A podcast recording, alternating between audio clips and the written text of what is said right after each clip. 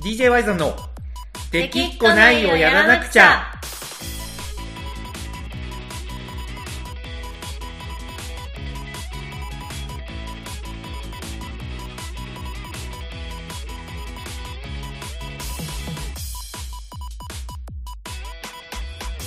はいこんばんはワイゾンですかなこですちょなんかちょっと遅くなかったえ何がいや「コナコです」の入りがなんかいつもよりワンテンポくらい遅くなかった、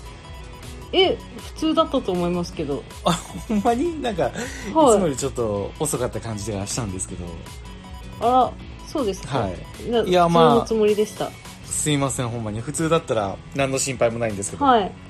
いちょやっと僕もうが本当普通のつもりでした けど本 当に僕が、はいあの北海道に行ってる間にちょっと忘れられたのかなと思ってあーなるほどねはい北海道にね、はいえ行ってきたわけですよそうですねどうでした北海道北海道いやーなんかね、は改めてなんですけど北海道ってめちゃくちゃ広いねいやまあ広い広いは広いですよ 広いですよねあのーはいもう今回ずっと走ってたんですよ本当にああそうみたいですねはいもうこれが大げさな表現じゃなくもうはいずっとセイコーマートのおにぎりを食べ本当にあの時にマックセイコーマート時にマみッたいなクそう、はい時にマックで大体毎日ねホテルに着くのも12時過ぎぐらいだから飲食店とかもほとんど閉まっててそうですねはいめちゃくちゃなんか弾丸ツアーって感じでしたねそうなあじゃあ全然観光とかは特にできずって感じなんですねもう観光はもう1ミリもしてないですねもうもう本当にずっとずっと車の中にの乗ってただけですねへえ。あれ、賞味何日ぐらいいたんですかあれは日曜日の深夜に舞鶴港からフェリーで出て、で小樽に着いたのが月曜日の21時とかなんですよ、もうだいぶだってフェリーですよね。まあ、だいぶフェリーですね20時間ぐらいフェリーで、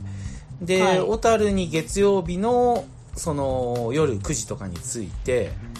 はい。そっからあのー金曜日の21時ぐらいにえっと舞鶴に帰ってきたんですよああ、そのぐらいに帰ってきたんですね。そうそうだから小樽を出たのは木曜日の23時半とかなので、うーん。いたのはもう本当に月曜の9時から木曜日の夜までみたいな感じですね丸3日今日みたいな。まあそんな感じですねへえ。でその丸3日今日で、はい。まあ、まず小樽から宗谷岬まで行ったんですよはい。で宗谷岬から稚内市内に行ったんですよはいはい。でそっからなぜか野サップ岬に行ったんですよおー。知床半島の方のね、はいはい。野サップ岬ってやってやっぱパッとどこか浮かぶもんなのあ、まあ浮かびますよ。ああすごいねやっぱりさすが道民、まあ道民なんで。うん元道 民いやまあまあ出身はね、変わらず北海道なんだよね。変わらず北海道ね、はい。では野サップ岬まで行ってでそっから屈斜路湖まで行ってはい。でえっ、とその後に門別まで行ったんですよへえ。ただ門別まで行ったけどその今回の目的がソーラー自転車ねあれなんか見たと思いますけどツイッターとかでね、ソーラー自転車で北海道を一周するっていうところで行ったんですけど、はい。ソーラー自転車は門別まで走れなかったんですよねあ、そうなんですかそうなんですよやっぱり結構あれがねなんか太陽のエネルギーで走ってるんで、はい太陽が照ってる間しかこうバッテリーが充電できないんですよああなるほどそうだから出発がねどうしても毎日昼過ぎぐらいとかになってふんふんふんふそれで走れる距離とかだから1日1 0 0キロぐらいしかやっぱ走れなくてんああ1日1 0 0キロじゃ北海道ちょっと厳しいですねだいぶ厳しいでしょ、うん、でそれがあって宿は門別に取ってたんだけどうん網走の手前ぐらいまでしか行かなかったんですよあだからそのホテルに1回車で行ってあはいでそのソーラー自転車はそこの走れたところの道の駅に置かせてもらってたんでおーそこまでまた戻ってなるほどでまた網走方面に向けて走るみたいな結構ね、ハードなことやってたんでうんうんで最終日はその網走ぐらいからもう小樽港までもうずっとぶっ放していって小樽港に着いたのが本当に20時半とかだったんであもう店全部閉まってるーし、うんうんお土産も買えずみたいな結構過酷な感じですねいやーもうめちゃくちゃ過酷だったね、うんなんか北海道こんなに満喫でき ない、うん、こともあるんだなっていうねうん感じでした寒いですしねこの時期もう夜とかまあねただまあ寒くはあったけど、うん思ったほどではなかったっていうのがあか感想かな、なるほどうん、もっと寒いかなと思ってた正直うんうんうん、だから寒さは大丈夫だったな、うんまあ昼は日中は半袖で夜はまあカーディガンとその上にあのーなんだっけフリース素材のちょっと羽織るものを羽織っててうん十分みたいなうんうんうん感じでしたね、なるほどまあでもドライバーの監督はやっぱりずっと風を受けながら走ってるからあそれはめちゃくちゃ凍えてましたねあ過酷だいやほんまに過酷よあれマジ でやっぱすごいなと思ったようんうん、だってさその野サップ岬からその屈斜路湖まで走ってる時にはい結構やっぱ原生林が多いんですよねああそうですねあの辺はあの辺そうなんですよ、うんでだから普通に夜走ってたら鹿とかが出てくるんですよあ出ますねねえしかも1匹2匹じゃなくて1回あのゾロゾロゾロゾロ出てきて多分もう十何匹ぐらい出てきた時とかもあって、へえまあ結構な恐怖だと思うんですようんそれでもねやっぱ走るっていういやすごいなって思いましたね本すごいですね北海道の鹿普通に車にぶつかってきますからね、当にしかもなんか結構角もなんかしっかり生えてる、はい凶暴そうなちょっと強そうな鹿だったんですよそうですね車の方がへこんでやばいですからでしょ、うんとかタヌキとかキツネとかもめっちゃおるしまあほんまによくあの中走ったなって思いますねうん、でまあ僕らはねだから網走の手前までしか帯同できなかったんですけど、はいその後、まあ、戻ってからも、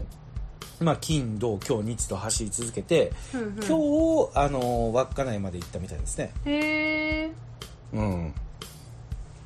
だから明日からは、そっからこう、南下していくっていう感じですねふ。んふんふんふんうん。またぐるっと回って北海道南まで行く感じなんですか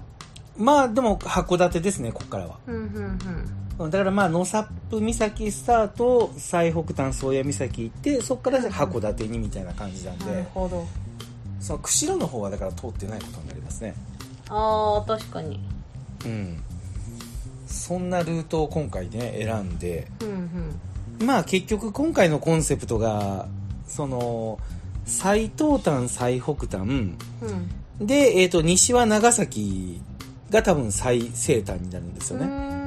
で南は鹿児島が最南端の佐多岬か、があるその日本本土の端っこを攻めようっていうような感じの企画になったのでへえそういう意味でのサップ岬スタートだったんですよああなるほどうん、だからそれ聞いたのが宗谷岬に到着後でしたからねなんでやっそれぱはそう急に変わったのそれとも急に決まってたの急に急に変わった急に変わったんだそう急に変わったその初めは宗谷岬スタートって聞いてたうから、んうんでまあねそっから普通に北海道をその下にこう函館に向けて走っていくもんだとばかり思ってたんですけど、着いたら野サップ岬を目指すって聞いてはいただその時はその宗谷岬から野サップ岬を目指すっていう話だったんですようんうんけど宗谷岬に着いたら風がもうすごくてはい風すごかったんですよほんまにまあ、僕のそこは髪型がすごいらしいですね。そう僕の髪型があのスネ夫みたいな髪型 に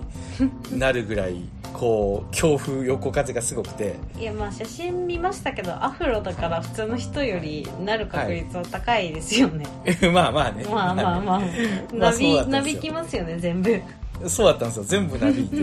であれアフロが結構長いんだってみんな分かったと思いますね、あ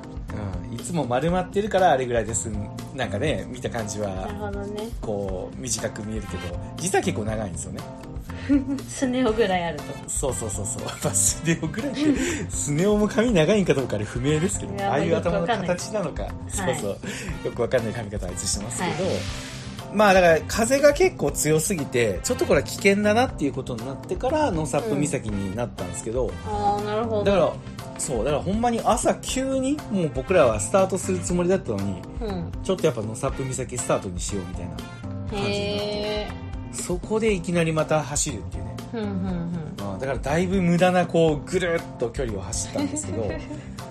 無駄な ドただライブ、ねそうただやっぱね結果的にはやっぱりあの北海道のその道東ですかはいあの辺ってやっぱ結構手が入ってないじゃないですか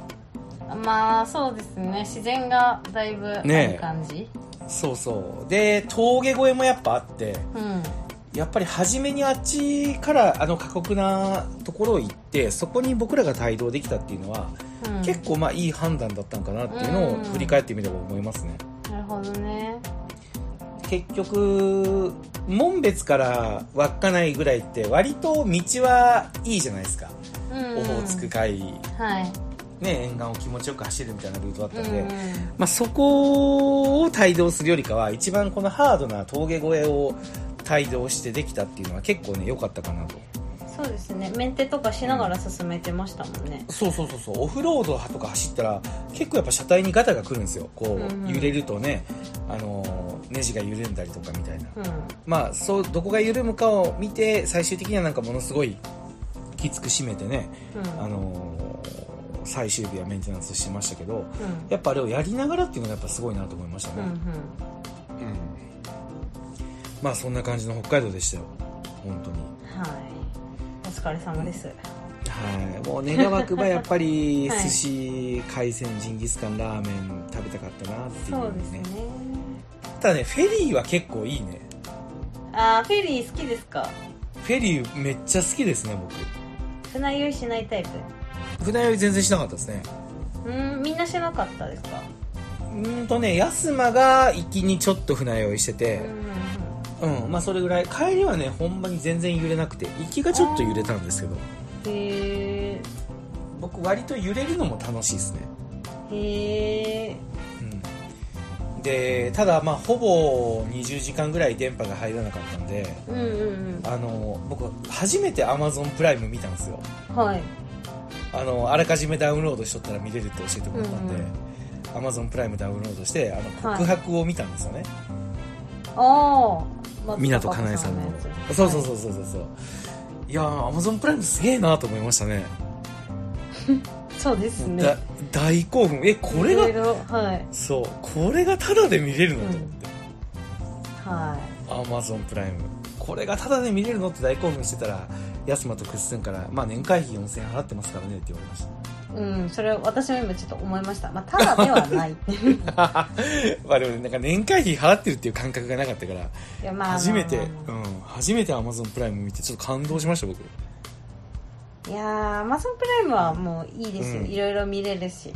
ねえ何でも見れるじゃんと思って何でも、あまあ、何でもってことないかもしれないまあまあねけどなんかいろいろあアヒルとカモのコインロッカーもあるじゃんと思ってありますあります、あねちえびまる子ちゃんとかもありませんでしたっけあったあったあのーイタリアから来た少年あっそたうそうそうそうそそううだからちょっと本当に感動してうんはあ、今後もなんか移動中とかに見るのにいいと思いますよ、まあねなんかねネットが繋がらないっていうのもなんかいいなって思いましたうん、うんうん、小説も読んだしあそうまあねちょっと物理的な本は持っていかなかったんで、うん電子書籍で直前に買ったやつを読んだんですけどあ、うんうん、うんまあいろいろ有意義な時間が過ごせましたねそれは良かったですねはいそんな感じでした、はい北海道はい、はいはい。さあまあ、というわけでね、ちょっと今週、まあ明日からまたその北海道の動画編集があったりとか、そうですねそう、行ってる間に溜まってる仕事をちょっとやったりとか、まあまだ忙しい日々は続きそうなんですけど、はいまあ、先週のね、ラジオで告知した DJY さん12月12日に名古屋っていうのにね、はい早速ミッチーさんが反応してくれてたんで、そうねうん。なんか、いよいよ楽しみになってきましたね。そうですねちょっとうん反応をすぐさましてくれたのも嬉しかったし、うん。あ本当に久しぶりにやるんだなって気持ちちょっとしましたあー、だよね。うんほんとそこよね。うんまあまだ12月まで2ヶ月ないぐらいか。うんうん。なんで、まあしっかりね、僕らも仕上げて来てくそうれでる。すねはい。お客さんに久しぶりにね、盛り上がってもらえたらなと思います。はいはい。というわけで、今週はまあこんな感じでいいかな。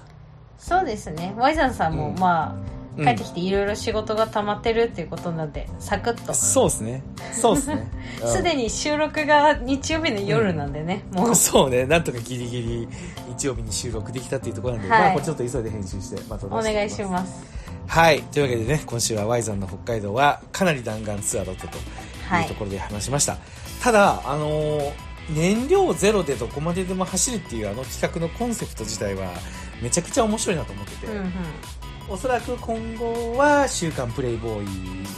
で、えー紙面を使って進捗の報告とかがやっていくみたいな感じになっていくんで、はいまあ、また、あのーラジオ聞いてる人で気になってる人もいたら、あのー週刊プレイボーイも注目してみてください。動画ももちろん来週出すんでお楽しみにと。えーはい。ということでございます。はいはい。というわけで、今週の DJ ワイザンラジオは以上になります。聞いてくれてありがとうございました。おやすみなさい。おやすみなさい